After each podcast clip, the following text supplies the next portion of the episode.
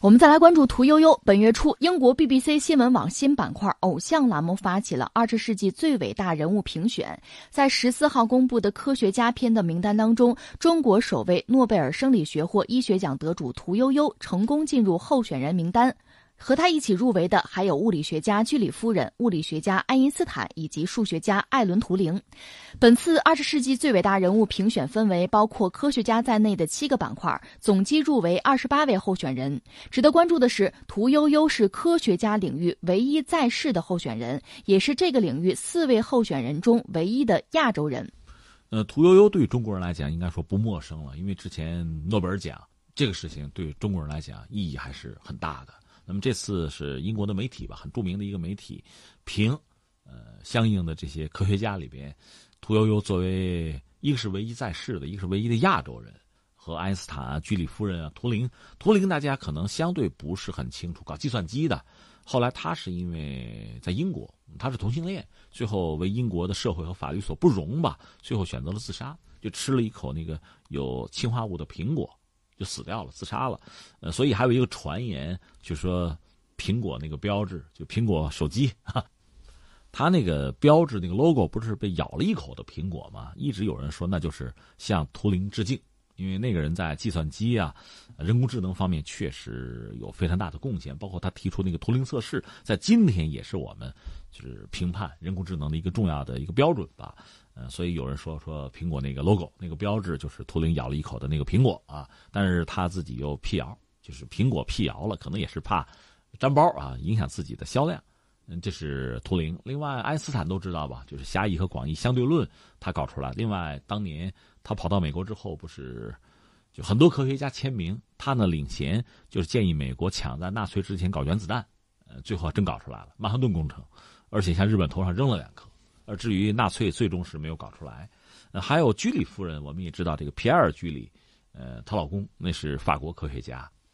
而居里夫人本身叫玛丽，她是波兰人，很爱国的一个人。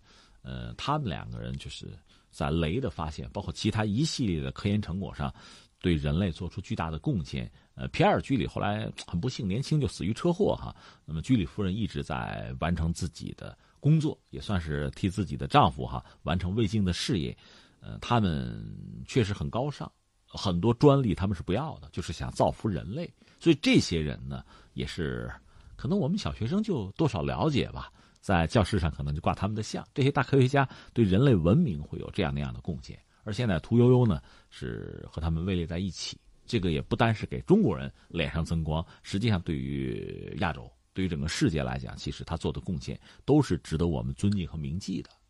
那下面我想说的是什么呢？两个，一个是我们中国人向来强调的是集体主义，而不是个人主义。所以在美国呢，经常出现什么什么支付啊，什么计算机支付啊，什么苹果支付啊，这种支付是特别多的。而这种说法在中国其实一直不是很叫得响。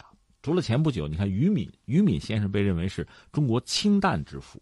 这么叫好像没有太多的人有异议，但是你比如说中国核潜艇之父是谁，这就说不清楚了。所以我记得前不久官方有篇文章就说我们核潜艇没有所谓的支付，那确实是全国一个大合作的结果。像青蒿素呢，呃，屠呦呦确实做出了不可磨灭的贡献，但是他呢也是一个团队。另外，全国呢在当时那个背景下，非常多的人、非常多的机构都做出这样那样的贡献，是一个大协作。所以屠呦呦他自己。也一直在强调这个团队啊、集体合作的价值，而不是突出他自己。这是我们中国人的习惯。但另一方面，我们也知道，你要说所谓和国际接轨吧，可能从国际上很多国家，或者传统上西方国家，还是愿意用个人的方式来命名，或者说指代某个项目啊、某种发明啊、某种贡献，是这样的。但是这带来很多的问题，一个是我们传统上不是这么干的，一定要这么干的话，可能容易以偏概全。另一方面呢，也有人早就对像诸如诺贝尔奖这样的东西提出过异议，提出过质疑。就是诺贝尔奖最终是你看，颁给个人的，颁给活着的人的，而实际上这往往让这颁奖本身变得就就甚至就无厘头了，不好搞了，搞乱了。特别是越往后，你看人类在科技方面这些领域的发明啊。越来越难，越来越深，越来越涉及到团队的合作，涉及到的人是越来越多。那怎么来断定你做的工作比我就重要？你是百分之五十一，我是百分之四十九，这个不好讲。甚至我们也讲过，像李政道和这个杨振宁之间的这个这个矛盾，不就是因为拿诺奖而起吗？谁排在前面？你杨振宁说我年龄大，我排在前面，那对方就不服气嘛？这种故事我们耳熟能详。所以这个怎么办？再用这种什么呃多少几大科学家什么什么几大先贤这种方式来评，可能越来越难了。对我们中国人来讲尤其如此。另外还有一个事情，我想说就是什么呢？又说到钱学森之问了。呃，我们的大师在哪里？其实我们的大师是很多的。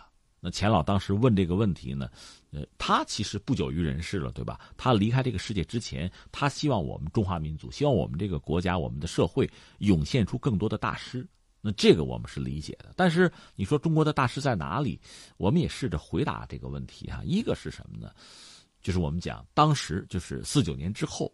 我们有很多迫切需要解决的问题，包括核武器，这是维护我们自身安全、维护最核心的、最基本的国家利益的最直接的一种方式。所以，我们很多精英、很多顶尖的科学家没有办法，只能隐姓埋名，先做这些事情，而不是去拿诺贝尔奖。这导致在相当长的时期，我们似乎没有大师。我觉得这是一个问题。还有一个问题，我们也不讳言，就是我们的高等教育啊，我们的人才培养机制确实有这样那样的问题，导致大师出不来，或者说很多有很好的基础、有前景的年轻人没能脱颖而出。这个问题，我觉得我们也要解决。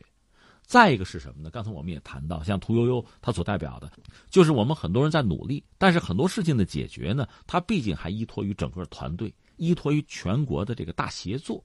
有人讲社会主义优越性嘛，整个这个国家集中力量办大事儿，这个时候个人的功能、个人的价值不是说没有，但是似乎不被我们特别的强调，这也是那个时代的特点。那大师大师还是具体到某个人嘛？这个时候你说大师出来可能就不那么容易，就这些因素累加在一起，你会觉得我们大师是不是是不够多呀，或者少一点，或者没有啊？可能有这样的疑虑。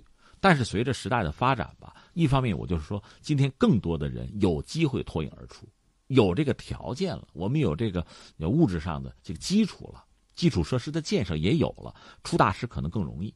反而是什么呢？